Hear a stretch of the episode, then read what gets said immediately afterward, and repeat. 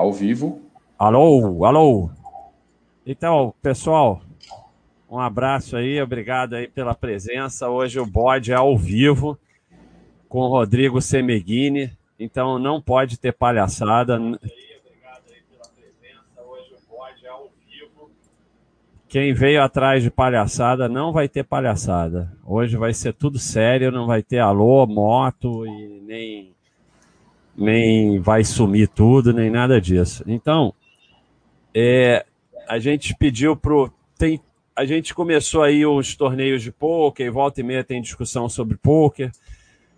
Então eu chamei o Rodrigo Semeghini, que é um dos expoentes aí do pôquer no Brasil e até do mundo, porque o pôquer você joga com pessoas do mundo todo, né? E ele vai nos ajudar a entender essa questão aí do jogador de pôquer e outras coisas também, porque ele não é só jogador de pôquer, é empresário também. E tem resultados espetaculares. E um, um, um cara muito sério, né? Eu, eu, eu conheci ele, conheci antes, né? Mas assim a, a primeira imagem assim que ficou forte para mim, a gente tinha uma um pessoal discutindo mãos de poker, né? E aí tinha aqueles metida pró discutindo a mão e eu não entendia nada do que eles falavam, nada, absolutamente nada. Ficava lá aquela discussão de range, não sei o que, não sei o que lá, e tinha muito negócio de deles é, terem a arrogância, arrogância de dizer o que que o Donkey estava pensando. O Donkey, no caso, sou eu, né? E, e eu sempre dizia para eles: olha, vocês estão completamente enganados. Vocês entendem muito de poker, mas não entendem nada do Donkey. Porque o Donkey não está pensando nada disso, o Donkey não sabe nada disso. É que muitas vezes eles falavam coisas como assim: ah, ele sabe que eu não tenho AIS. E eu falava, não, eu não, eu, eu aqui não sabia, não saberia nunca que você não tem AIS. Então, e eu me lembro que o, o Semeghini começou a participar e eu entendia o que ele falava. Né? E era muito simples e dava para entender. E, e, e, isso me mostrou logo que era uma pessoa diferenciada não só no poker, né? porque o poker é só uma, uma parte assim da vida dele. Porque não tinha aquela arrogância do. Apesar dele ter resultados melhores que os outros, não tinha aquela arrogância de ter que parecer que é fera e falar complicado. Era o único ali que eu entendia o que estava falando e que falava de forma simples e que não estava preocupado em complicar, mas em, em fazer do, da forma mais simples possível. Isso ficou marcado para mim, então eu acho que é uma lição que a gente coloca sempre aqui no site. Então, fala aí, se apresenta aí, por favor, Rodrigo. Fala aí pro pessoal. E aí, faz uma apresentação para depois a gente ir para as perguntas. Tá legal. Bom dia a todos. É, primeiramente, é um prazer estar é, tá aqui nesse podcast. É, meu nome é Rodrigo Semeghini. Eu sou jogador profissional de pôquer, instrutor. Eu tenho, é, eu sou sócio e instrutor de um time de pôquer chamado Guerreiros Poker Team, junto com meu amigo, que também é instrutor do time, Nicolau Villa-Lobos. E eu sou profissional, eu jogo pôquer há 10, 11 anos, mas eu sou profissional há 5. Foi quando eu decidi que é, eu queria seguir nesse caminho, foi início de 2016 ali fevereiro, março de 2016.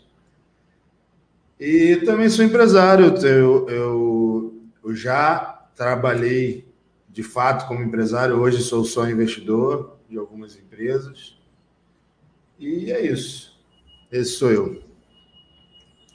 É isso aí. Então, é... antes do. Eu vou ter um monte de pergunta aqui do pessoal. E quem quiser pode botar a pergunta aí agora, que eu vou, eu vou responder primeiro as que já tinham sido colocadas, mas quem quiser coloca aí agora. É... Fica.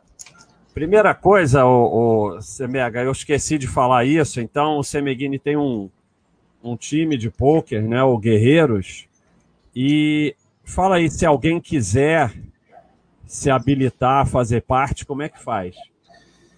É, Tem minha página no Instagram ou a página do time no Instagram. A minha é Rodrigo Semeghini, tudo junto. Ma ou manda, Guerreiros. Oi. Manda, manda para mim por WhatsApp que eu vou postar aqui. Mas fala aí, termina de falar. Ou na página do próprio time, na bio tem um linkzinho que direciona para um formulário e aí você pode se inscrever lá. Mas qualquer um pode se inscrever, aí vocês avaliam se pode fazer parte ou não? Sim, qualquer um, mas a gente não, a gente não, não chama nem para entrevista se não tiver experiência, né? Porque a gente não pega jogadores é, 100% cruz. Tem que ter alguma experiência. Não precisa ser um exímio jogador, mega vencedor, mas ele já tem que ter um histórico ali de, de jogos relevante, alguns milhares de jogos online. E, e o sujeito, ele, ele para conseguir ficar no time, ele vai ter que fazer só isso ou ele, se for uma pessoa que tem outro trabalho, consegue?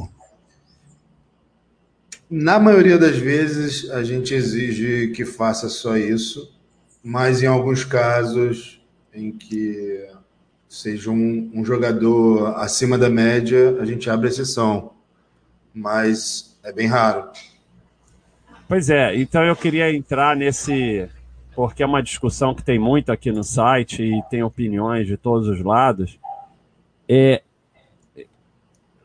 normalmente são jovens, né? É, mas aí você diz tem que dedicar integral, não ter outro trabalho, mas aí nem, nem estudar também, se o cara está fazendo faculdade, uma coisa dessa, como fica? É difícil, porque além de jogar, a gente tem aulas, né? E, então ele, o jogador do time ele tem é, é obrigatória a aula, como se fosse um colégio, né? Tem que fazer, às vezes tem que fazer relatório, e as aulas são ao vivo e são gravadas também para quem faltar, mas é, é, obrigatório ele participar. Então, ele tem aula de manhã, joga tarde à noite. Então, é difícil é, o cara ser estudante ou, ou ter um emprego. Né? Então, é quer dizer... conciliar. É assim, eu acho que até para a saúde do cara pode ficar demais, sabe? Porque Jogar poker é muito intenso, demanda muitas horas, muita dedicação. E você fazer ter essa atividade e ter um emprego ou fazer uma faculdade ao mesmo tempo, o cara não vai ter vida nenhuma social. Então, o objetivo é que ele seja jogador de poker full time. O objetivo é formar em pouco tempo um jogador profissional de fato. Um cara que a, a função social dele é jogar pôquer.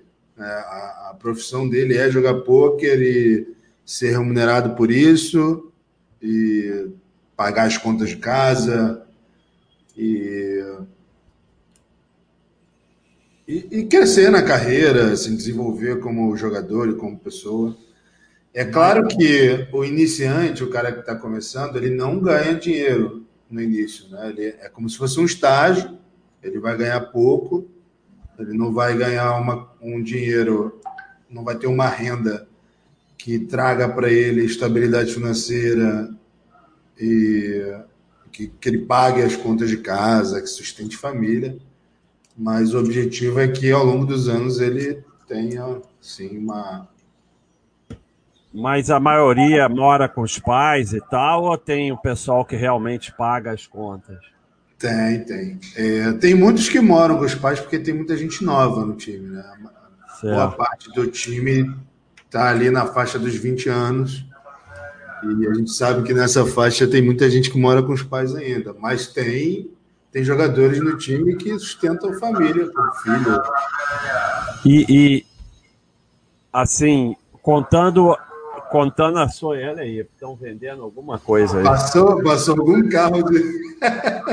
Não, mas eu gravo na varanda. O, o Semeghini tem a varanda também, que nem eu. Mas eu gravo na varanda mesmo. Tá passando carro aí que compra ar-condicionado velho e tal. E aí faz parte do podcast, a moto passando já faz parte e tal, o pessoal já está acostumado. Mas qual é o. Assim, contando a sua equipe e contando o geral, todo mundo, qual é o percentual que realmente você acha que consegue? É, sem ser jogadores de times, né? De um modo geral, eu acho que é 5% ou menos. Mas você acha que, quer dizer, você, você na sua equipe esse percentual tem que ser muito maior, né? Senão não sim, teria sentido. É. Do, dentro do time, é, esse é um bom número para pesquisar, mas eu chutaria algo em torno de 60% a 70% da certo. Mas, assim, você tem essa, esse pessoal, assim, no, no seu ver, no seu ver em relação a eles, porque você, de certa forma, está sendo um educador. E eu, eu tenho certeza que você não está ali só ensinando poker para eles, né? E você, de certa forma, está sendo um educador. A seu ver, é, eles devem, os que vencem, os que conseguem, né? o que não consegue, que é vagabundo e tal, não interessa. Estou dizendo o cara sério, que tem talento e que se esforça e consegue. A seu ver, ele deve continuar só com poker ou ele vai ganhando dinheiro com poker e o ideal é que ele evolua para diversificar esse ganho dele? Bom, eu acho que vai depender, vai depender de cada um. Se é um moleque novo, como a gente falou, que mora com os pais, por exemplo, o melhor para ele, com certeza, é só jogar poker. Porque já que ele já tem essa, esse, esse backup familiar, digamos assim, que não vai faltar nada para ele, que ele não vai, não vai faltar comida, não vai faltar plano de saúde, é, ele vai ter ali uma ajuda de custo para sair com a namorada fim de semana. Aí a, a minha indicação é que o cara mergulhe de cabeça para tentar dar certo, já que ele escolheu isso para ele. Né? Agora, quem já está começando um pouco mais velho, tem família, ou que já mora sozinho e paga as próprias contas, o ideal é que ele tenha uma reserva de, de, de emergência. Né? O ideal é que ele tenha ali pelo menos dois anos de contas pagas poupados. Se ele não tiver, ele vai ter que ter outra fonte de renda sem ser o poker. Porque se é, não, não pode. O poker é, é variável total, né? É, é, é uma, tem uma variância muito grande. Você pode ficar meses sem ganhar. Então, é, mesmo, mesmo o ganhador é muito volátil, né? Ele, ele... Exato. Exato, você pode ficar tranquilamente aí três, quatro, cinco meses sem ganhar. É bem normal até. E se o cara precisa pagar o aluguel, pagar o condomínio, luz, água, supermercado, ele não pode depender só do dinheiro do poker. E como é que você lida com a questão, não pessoalmente, porque eu te conheço, você não tem esse problema. Não estou falando pessoalmente você, mas entre esses jogadores e tal, a questão do vício. Cara, então, é, acontece, tá? É, não é raro, mas geralmente é o, pela minha experiência, principalmente de torneio live, tá? No online eu não vi tanto, assim. Mas em, em clubes de pôquer, em torneios ao vivo, eu já vi alguns, já, já presenciei já conheci, amigos inclusive, mas geralmente é um cara que já tem algum tipo de compulsão e está canalizando essa compulsão dele no poker. É o cara que já, já gosta de jogar no bingo, ou faz bet esportivo, ou gosta daquelas maquininhas né, que tem, tem por aí no Rio de Janeiro, é, ou às vezes até álcool. Geralmente o cara ele, ele já tem um problema de compulsão e ele acha no poker uma forma de canalizar isso. Quer dizer, se não tivesse o poker, ele ia achar alguma coisa de qualquer forma. Com certeza.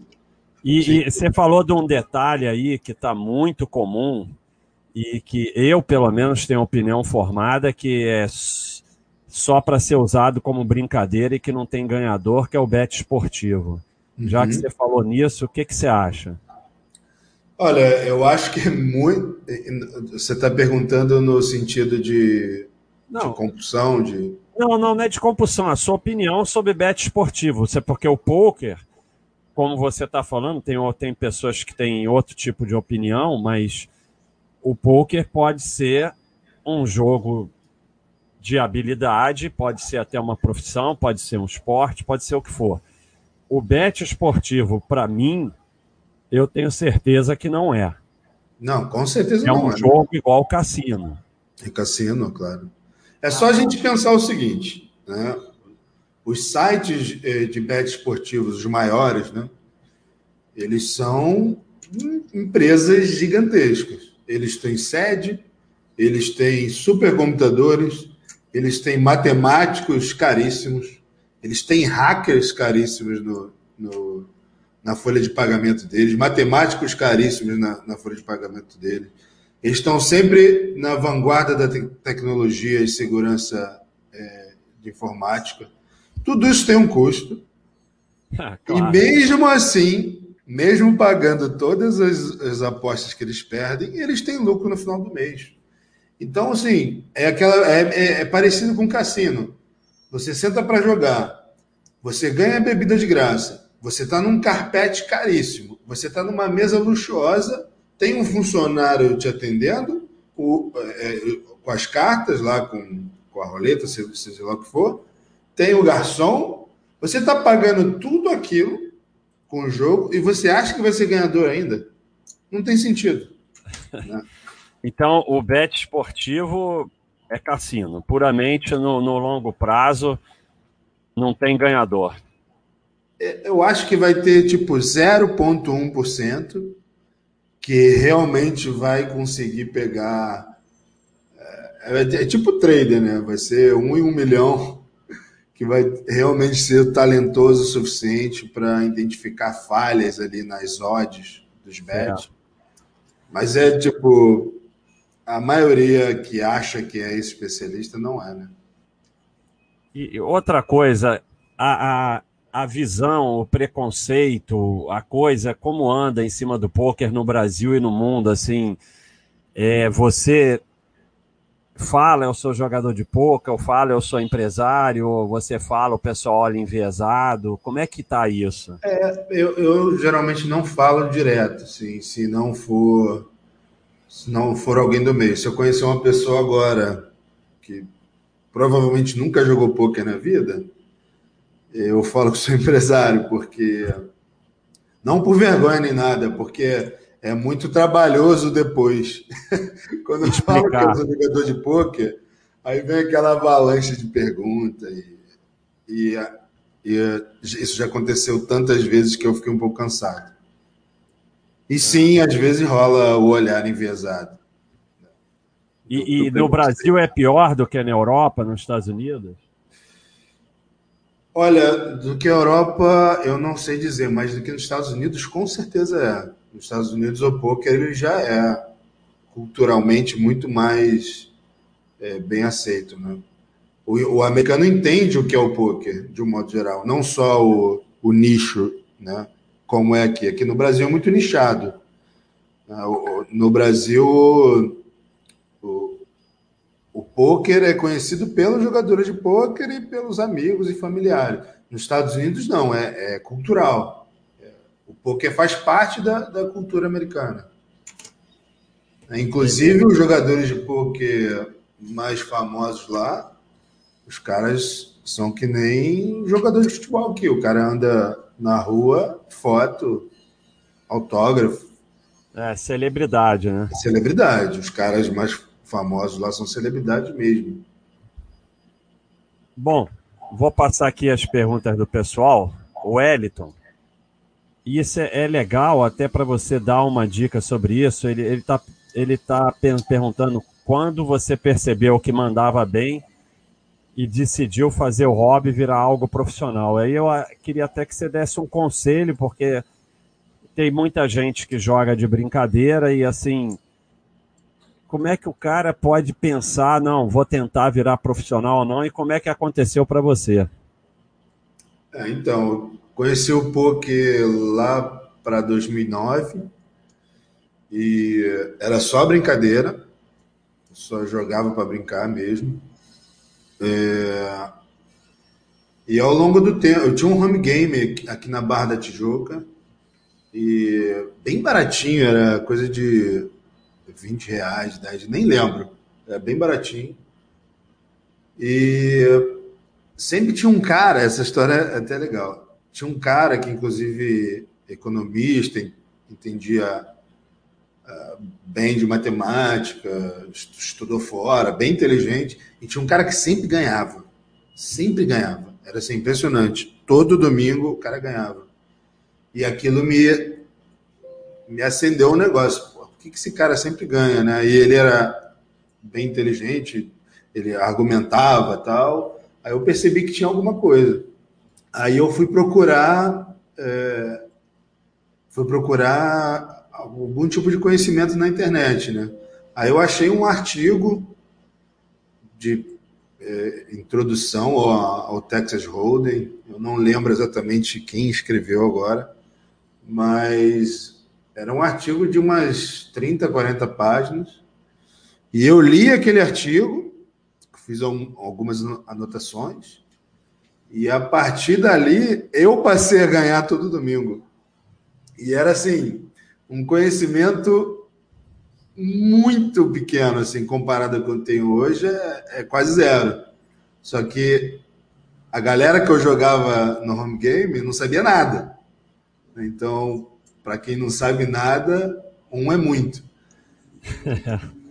e a partir daí eu passei a ganhar sempre. Eu falei, cara, isso aqui é interessante. Aí eu saí do home game e comecei a ir para clube.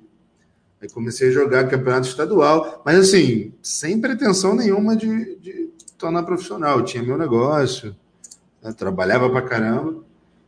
E eu comecei a ganhar com uma frequência maior do que eu imaginava, assim, até fora do home game. Né, eu acabei sendo em 2013 campeão carioca, depois fui bicampeão em 2017, mas aí eu já era profissional. E, mas assim, eu, eu ganhava com uma frequência bem acima da média, né? Você deve lembrar, né, Lembro, lembro bem. E aí, aí teve esse projeto aí que você me convidou na época, lá da escola de poker. Você até citou no, no início aqui do podcast. Isso. E eu lembro que na discussão de mãos que rolava lá, eu sim, a, os pseudos profissionais, né, que você falou, eles usavam um argumento assim que eu falava, porra, cara, isso tá errado. Eles não, é, ele, como você falou, ah, eu acho que ele, o, o fulano tá pensando isso. Aí eu, aí eu cara falava lá, eu pensava, porra, o cara não tá pensando isso que ele acha que tá pensando, sabe? Eu comecei a perceber que eu tinha uma percepção de leitura de jogadores bem acima da média. E que era isso que, apesar de na teoria, quando eu falo na teoria, na teoria do jogo mesmo, na teoria matemática do jogo, eu estava longe de ser um conhecedor, na questão pessoal ali de ser humano, eu estava muito à frente. Né? E aí eu pensei, cara, se eu estudar o jogo, a parte matemática, eu acho que eu tenho chance de me dar bem. Foi quando em 2016 eu, eu praticamente saí das minhas tarefas empresariais e dei uma chance com o poker. Certo. Agora, isso que você falou, isso, obviamente, é uma coisa que eu percebi, que eu já joguei contigo. Essa coisa de estudar, a gente aprende.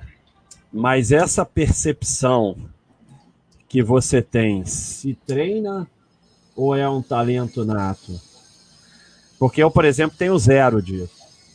É, eu, eu não sei, Basta. Essa pergunta é muito difícil. Eu, eu não sei exatamente que momento da vida eu adquiri isso mas eu sempre fui, desde que eu me lembro assim de adolescente, eu sempre fui muito bom em, em, em ler pessoas assim, sabe?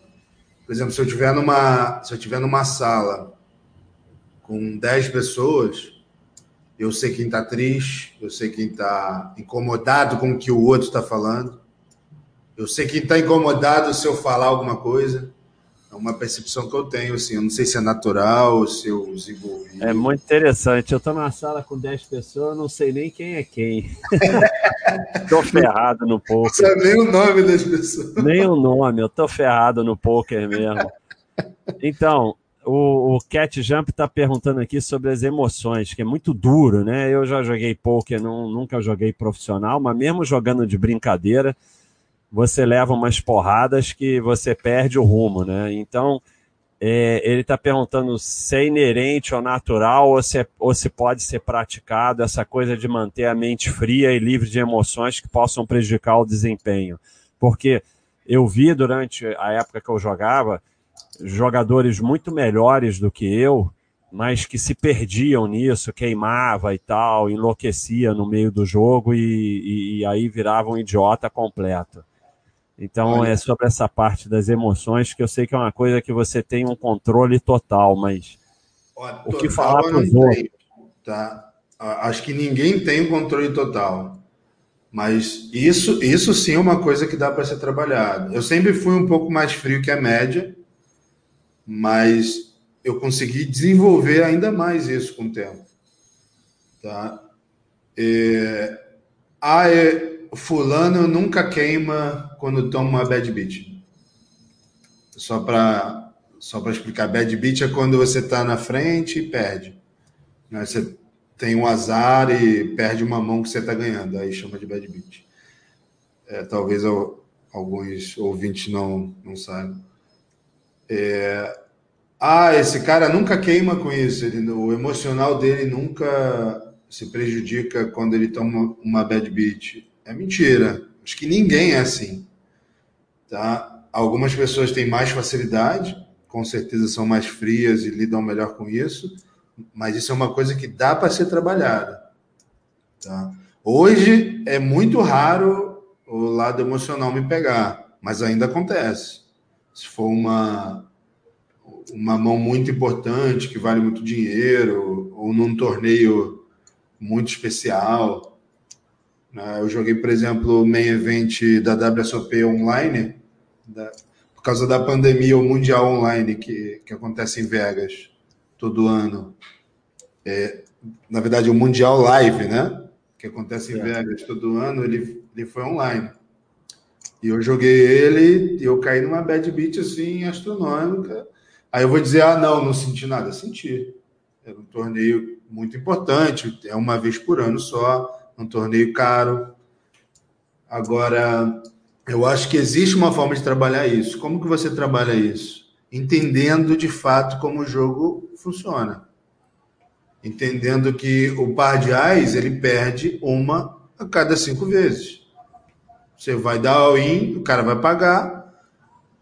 A cada cinco vezes uma você perde e quatro você ganha mãos muito fortes, que não são pardiais, vão perder 30% das vezes.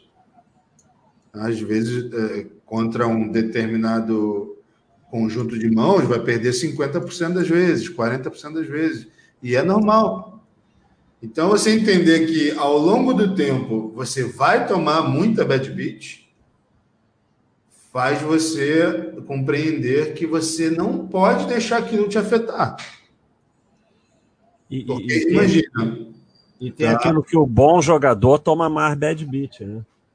Sim, sim. Porque ele vai estar mais vezes na frente, vai ter mãos melhores, né? É, vai, na média, ele vai ter mais mãos melhores do que, do que os outros oponentes, ele vai tomar mais bad. É, esse, esse lado a gente fala muito aqui, né, no, no site, né, de eu tem até um, um, um podcast anterior sobre isso. Colocar as chances a seu favor, mas você não tem controle sobre o resultado. Exato. Só sobre colocar as chances a seu favor. É, é, é, falado é fácil, né? Mas no pouco é dureza. Né? É. Mas e assim, aí... às vezes você faz uma sessão que você joga muitos torneios no mesmo dia e você vai tomar 10, 15, 20 bad beats no mesmo dia. Se cada vez que você tomar uma bad, você sentir o impacto emocional, você vai morrer com 30 anos de idade, cara. esse, esse cara que não desenvolve isso, porque tem diversas vertentes do bom jogador, né? O cara que não controla isso não tem a menor chance, né? Mesmo Não que tem. seja tecnicamente o melhor jogador do mundo. Né?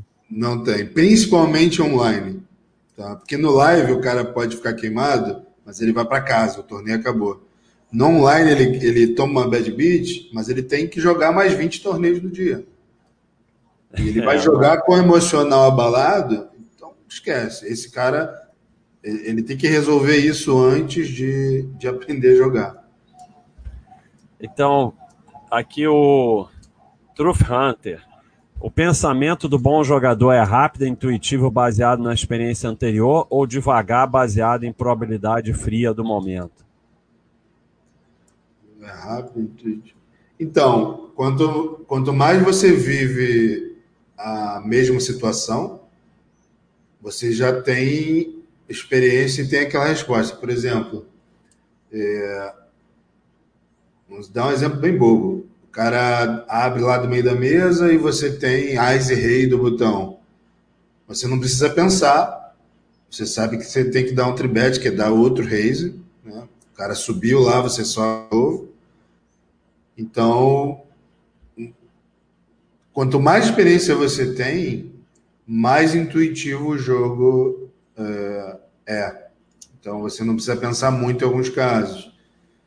Mas sempre vai existir uma situação muito específica, é, de repente, de um all-in no River, que é a última carta, o cara beta flop, beta turn e dá all-in no River, em que você vai ter que pensar um pouco mais e fazer conta. E aí que eu acho que entra nessa parte do devagar baseado em probabilidade fria. Acho, acho que é isso que ele quis dizer, né? É, acho que foi isso aí, tá bem respondido. Vendi no topo. O dia a dia é realmente entediante na frente de umas telas de computador?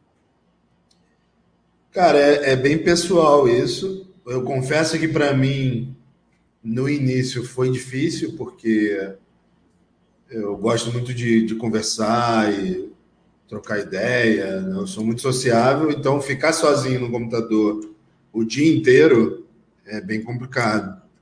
Mas é uma coisa que eu, com o tempo, fui trabalhando e, e evoluir nessa questão. Eu acho que todo mundo tem, tem como treinar esse lado. Hum, deixa eu ver aqui. Não, isso já foi falado. Vamos ver no de hoje o que, que tem aqui. Ah, Naruto, as ideias de longo prazo do poker estende-se para outras áreas da vida. Tá perguntando isso. Cara, sim. Ah, eu acho que uma das coisas que o poker ensina para quem de fato entende a natureza do jogo é que muitas vezes você toma a decisão correta e, e, e dá errado. né? E isso acontece muito na vida, in- inclusive no mercado financeiro, né? Você Isso. toma a decisão que no longo prazo é melhor e por várias variáveis, né, por variância dá errado. E mesmo assim você olha para aquele para aquele resultado e fala: "Não, eu tomei a decisão correta, vou seguir nesse nesse nessa estratégia mesmo que no curto prazo tenha dado errado". Acho que no meio empresarial também tem muito disso, né?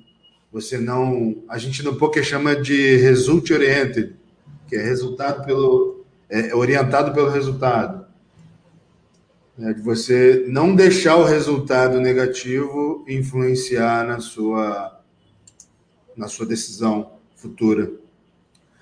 E inclusive é engraçado porque tanto no meu time quanto fora dele, a maioria das dúvidas que eu recebo, essa, essa é bem interessante, Basta.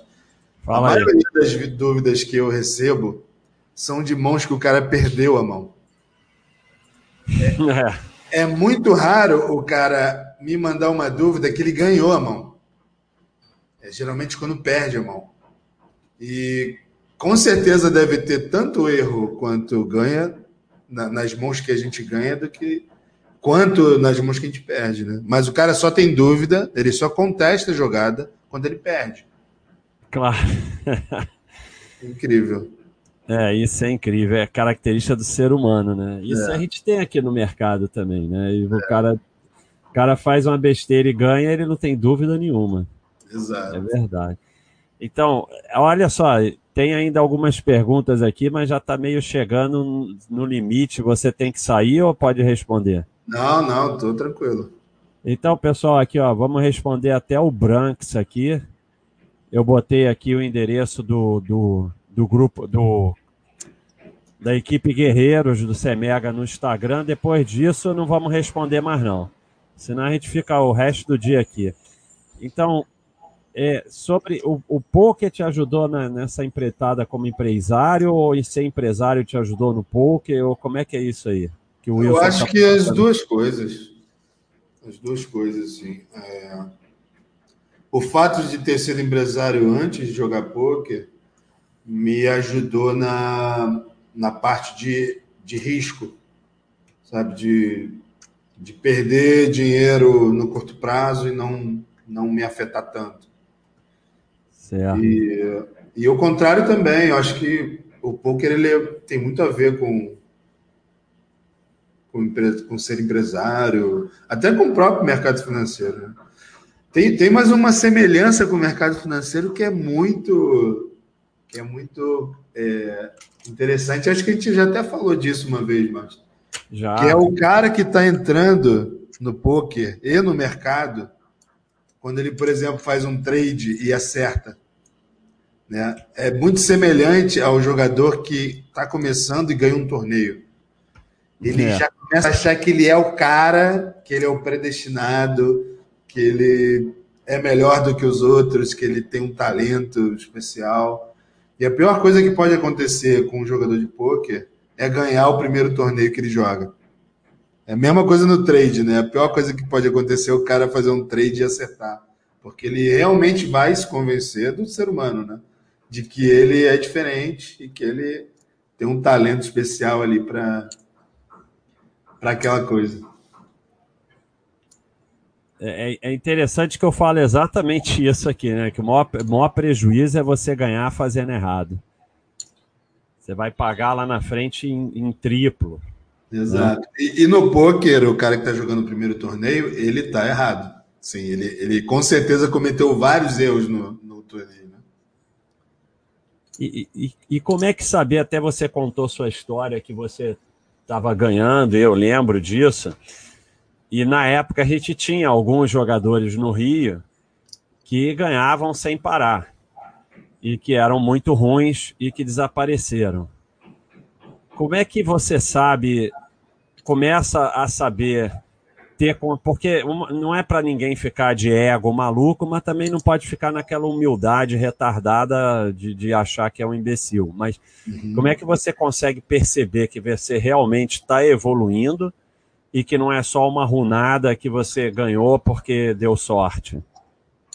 Porque Olha, da mesma forma, desculpa, da mesma forma que você falou que é instável e que pode o bom jogador para passar quatro meses perdendo, eu já vi jogador ruim ganhar um ano seguido. Então, sim, sim. como é que a gente sabe?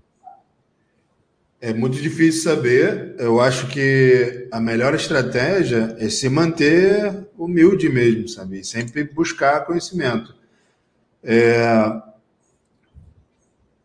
E quando eu falo humildade, é humildade de verdade, assim, não, não a falsa modéstia no, no discurso, né? É, sem, sempre está buscando, sempre está contestando o próximo, próprio conhecimento e sempre está buscando mais conhecimento. É, uma prova de que eu fui assim é porque mesmo eu ganhando mais que a grande maioria aqui no Rio, eu fui até você para entrar lá na escola de poker, lembra? É verdade, é verdade. Eu falei que você me convidou, mas foi o contrário, assim. Eu que fui, pô, Basta, posso entrar aí? Eu preciso ter contato com outros jogadores para discutir mãos tal. E E realmente eu achava que eu precisava estudar mais e, e discutir mãos e, e evoluir. Então, Isso acho aí... que a melhor estratégia é muito difícil saber quanto eu sou bom de verdade, né? quanto cada um é bom de verdade. A estratégia é ser humilde mesmo e estar tá sempre contestando as próprias jogadas, as próprias estratégias. Isso aí ficou uma lição para vocês aí que são cheios cheio de ego e arrogância, porque aqui, aqui fala arrogância, você nega. É com, é com cedilha. É, arrogância, é, tem um W no meio e cedilha no final. É, mas o, o, o Semeghini era o campeão estadual, era considerado. O melhor não existe, mas dos melhores jogadores do Rio. E ele realmente veio humildemente entrar para um projeto nosso lá de escola de poker, pedir para entrar. Então fica uma lição para vocês aí, que é assim que se evolui, né? Exatamente assim. Agora, é, você falou antes sobre isso, sobre os jogadores da escola, tudo bem, porque eles são bancados. Né? Os jogadores da escola, eles não pagam. É, os jogadores da escola, não, dos guerreiros da equipe do Semeghini, eles não pagam o buy dos torneios e ganham um percentual quando ganham. Mas o sujeito que lida com o dinheiro dele, né, e não sabe se é bom ou ruim, é, bota 5%, 10%, tem alguma regra, nada? Qual é o conselho? Porque tem gente aí que está tentando, não sabe se é bom ou ruim, e aí o que que faz? Quanto oh. dinheiro ele gasta? Se o cara não sabe se é bom ou ruim, ele é ruim, tá? Então, uh, o que o que que um cara que, que é iniciante, né, vamos chamar assim, deve, deve fazer? Deve começar jogando torneios muito baratos, que é o que a gente chama de micro stakes, né? Tem o micro stakes, o low stakes, o mid stakes e o high stakes. O micro stakes é bains até 5,50 dólares online são torneios muito fáceis que qualquer um com o mínimo de conhecimento vai ganhar, vai ser ganhador ali, tá? Então, na maioria dos casos, é claro que um ou outro não, mas na maioria dos casos são torneios que não vão afetar a, o patrimônio de ninguém, é, a receita, a, a, a, renda mensal, né, ali, o, o quanto que o cara tem para gastar com poker é, não vai afetar. Se afetar, não é o momento para o cara jogar poker, a verdade é essa. Tá? Se ele não pode jogar torneios até 5 dólares, ele não deveria pensar em ser jogador de poker. E fazer um volume ali, cara.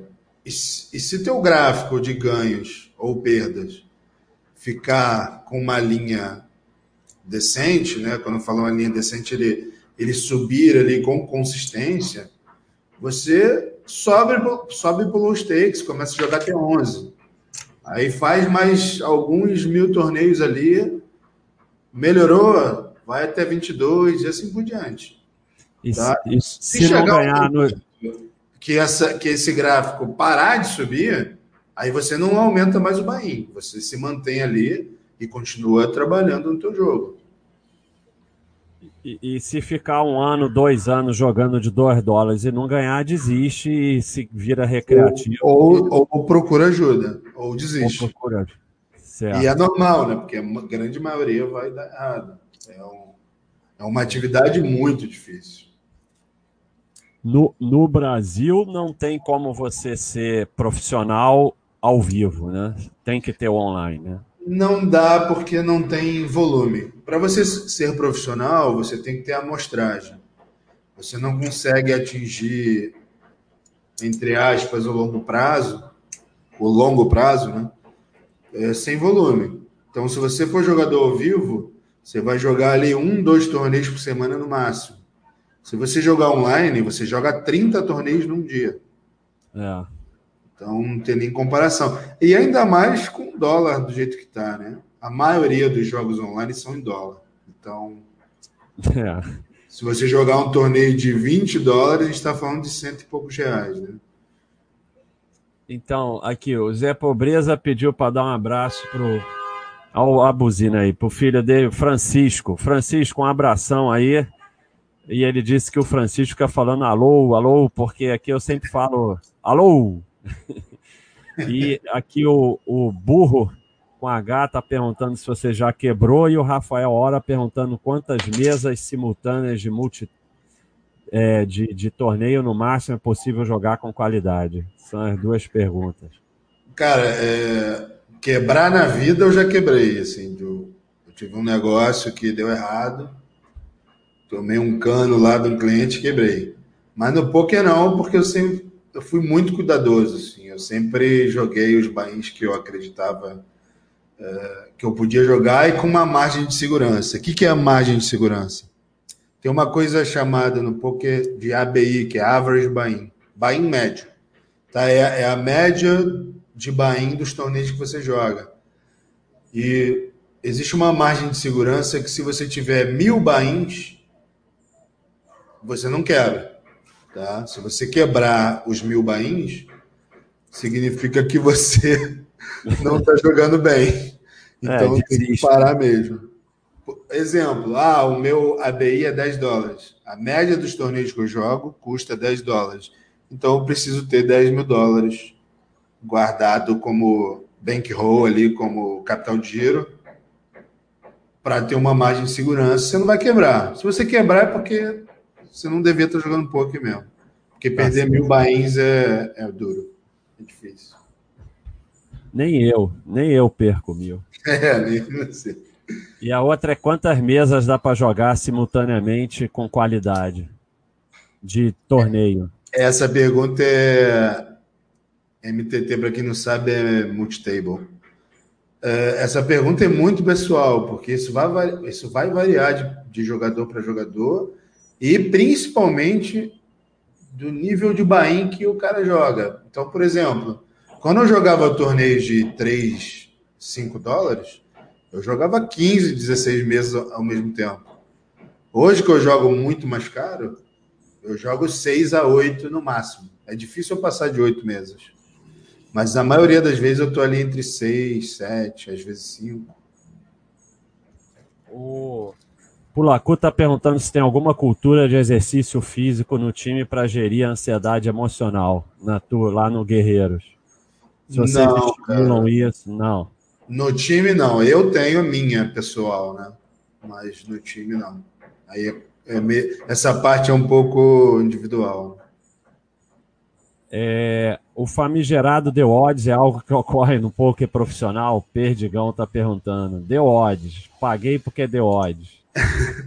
é, então, é, esse é um jargão ali de que a maioria das vezes é usado de brincadeira, né?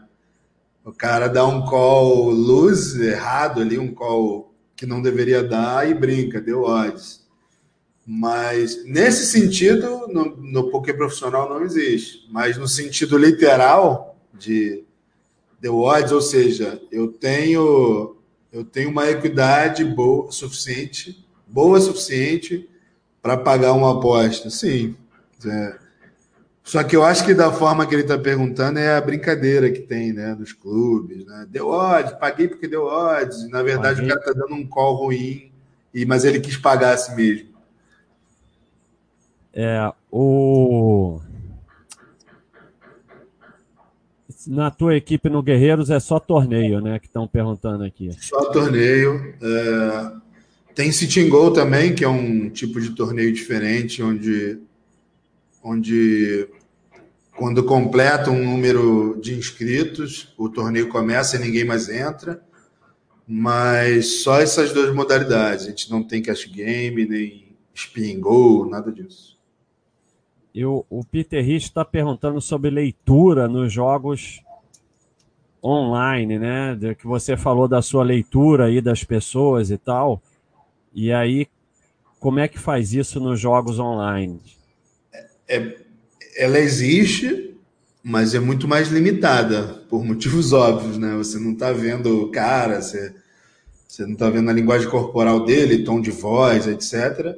Mas existe sim, e está muito ligada a, a timing tell, que é, o, é um tell que o cara dá é, pelo tempo que ele deu a aposta. Então, por exemplo, você, o cara dá um raise, você tribeta, dá outro raise, né?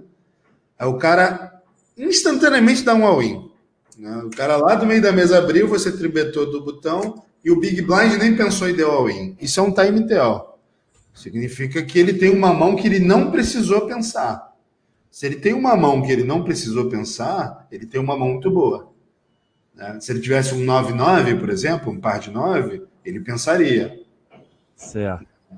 Então, se ele tem o Ais Ais, ele não precisa pensar. Aí, o que, que os profissionais fazem? Mesmo sabendo que ele vai dar all-in, ele espera um tempo, como se estivesse pensando, para meio que balancear com as mãos que ele pensaria. Aí ele espera um pouco, come um pouco do time bank para dar all-in. Então, assim, basicamente é esse tipo de, de leitura que tem, assim, é, humana, né, no online. Mas o, o time tell ele é mais forte quando é curto do que quando é longo, né? Porque quando é longo pode ser outras coisas e não necessariamente o que o cara está pensando, né? Exato. Quando é longo, o cara pode estar tá pensando, mas ele pode estar tá jogando outras mesas também. Então, às é. vezes, ele, ele está em, em situações difíceis em três mesas ao mesmo tempo, e ali naquela específica, ele demorou, porque ele estava dando atenção para outra.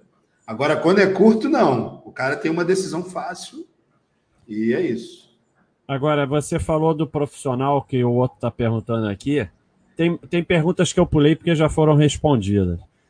É, você falou do profissional que tem que jogar online, mas principalmente no Brasil, os adversários são mais fáceis ao vivo do que online. Certo no, ou errado? No Brasil e no mundo. E já no joguei, mundo também. Já joguei no Brasil, já joguei em Vegas, já joguei na Europa. Em todos os lugares que eu joguei, todos os estados, tipos de torneio, o ao vivo é mais fácil. Tá? Tem muito mais jogadores recreativos. É, tem, além de ter muito mais jogadores recreativos, tem aquele tipo de jogador que nem toca no online. Né? É. é aquele, aquele cara que está de passagem, aí ele olha, porra, o que, que é isso aqui? Ah, poker, vou jogar. então, é, o cara é totalmente perdido, principalmente em Vegas, cara. Em Vegas tem caras ali que o cara tá ali de férias, tomando a marguerita dele, aí ele tá passeando, ele vê um torneio, ele se inscreve no torneio.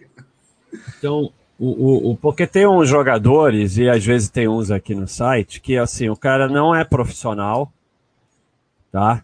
E não pretende ser profissional, mas também não é que nem eu, um brincalhão. Ele, ele quer jogar poker sério e quer ganhar mas ele não, não vai virar profissional. Para esse cara, talvez seja mais interessante o ao vivo do que o online.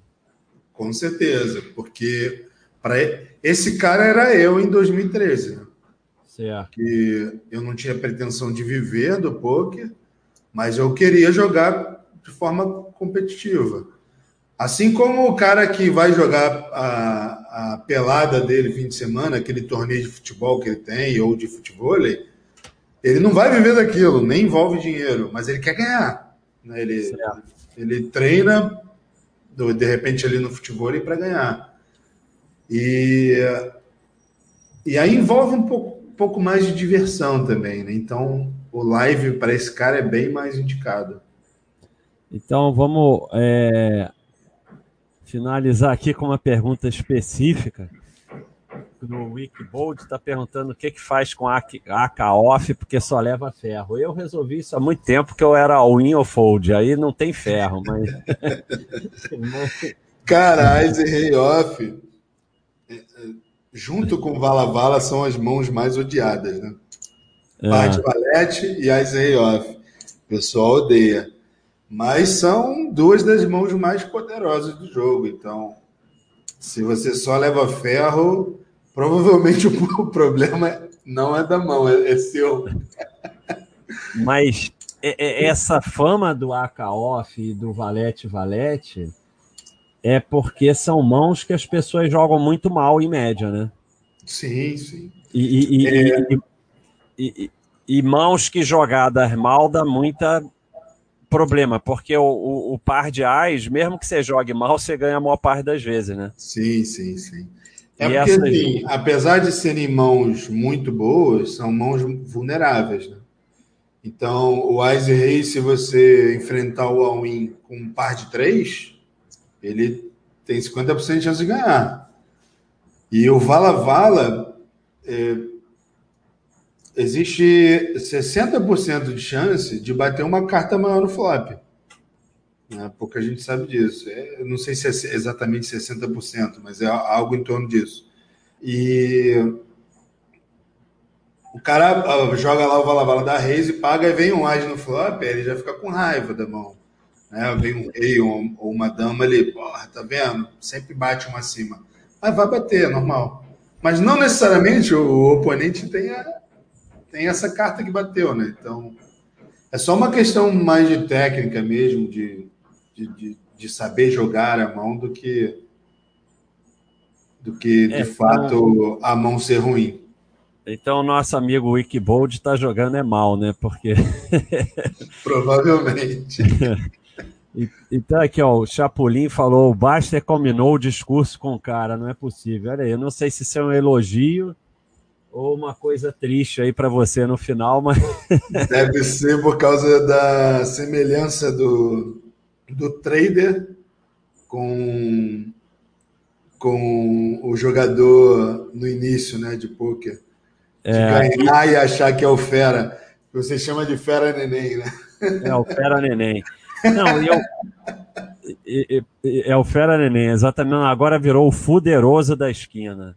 Ah, é o tem fuderoso? Muito, tem muito no poker, né? Fuderoso da esquina é o que mais, é o que mais tem. Se você, mais... se você for num torneio ao vivo, o que vai ter de Fera Neném fuderoso é incrível. Mas eu sempre falo, e assim, estudar o poker me ajudou muito. Não como jogador de poker, né? Mas aqui no meu trabalho, no mercado, os conceitos, eu, eu, outro dia falei sobre isso, que eu acho que todo mundo devia ler um bom livro de poker. E, os conceitos, a forma clara, matemática que eles colocam é espetacular. O conceito de chances, de expectativa, isso vale para tudo na vida. E, e então, obviamente, a gente termina falando coisas muito parecidas. Tinha aquele aquele livro de torneio que está ultrapassado. Era Harrison, Harrington, Harrington, como é que era? Harrington, Harrington. Pô, eu sei que ele está ultrapassado, mas a forma como ele escreveu os conceitos ali é espetacular, assim como um dos livros mais bem escritos que eu já li. Obviamente hoje está ultrapassado, mas na época não estava. Então, é, eu acho assim vale a pena estudar, mesmo que não vá ser jogador de poker. Então, é assim, vamos. Era para ser 40 minutos, já tem uma hora, vamos dividir em dois, porque o Gustavo não deixa botar podcast muito grande, mas valeu a pena. Então, eu queria agradecer aí, do botei o endereço aí do Guerreiros, quem quiser ir lá tentar. Mas só vai lá se você for. Não, não vai esses cara que leva ferro com a K-Off, nem vai lá. não tem, você não tem um projeto dentro do Guerreiros de só aula, curso, não, né? Só jogador mesmo. É, a gente chegou a pensar nisso, mas ainda não saiu do papel. É só jogador. É. Porque aí a gente podia mandar o Wikibold lá para fazer aula, mas para jogador não vai dar, não. Então, para aprender quiser, a jogar o AK dele, né? Quem quiser é, é, é, tá aí o endereço aí no chat, clica aí, vai lá, dá uma olhada, vê o que acha. Queria, Rodrigo Sebeguini, agradecer muito aí, e, e, e, eu acho que é muito legal, independente do conceito de cada um em relação ao poker, ver como o jogador de poker, como qualquer atividade que consegue ser vencedor, é um cara muito sério, né? Isso ficou claro aqui, como e o pessoal que frequenta o poker vê como esses fuderosos aí da mesa são tudo um bando de idiota, não é nada disso. Então, dá teu recado final aí, por favor, pro pessoal e um abração. E obrigado, hein? Tá, uh, obrigado pelo convite, foi bem legal. E um recado que eu, eu acredito que a maioria que está escutando isso aqui ou não joga ou joga de forma recreativa, né? E o recado que eu quero deixar no final é não deixem o poker é, subir a cabeça e afetar a vida pessoal de vocês.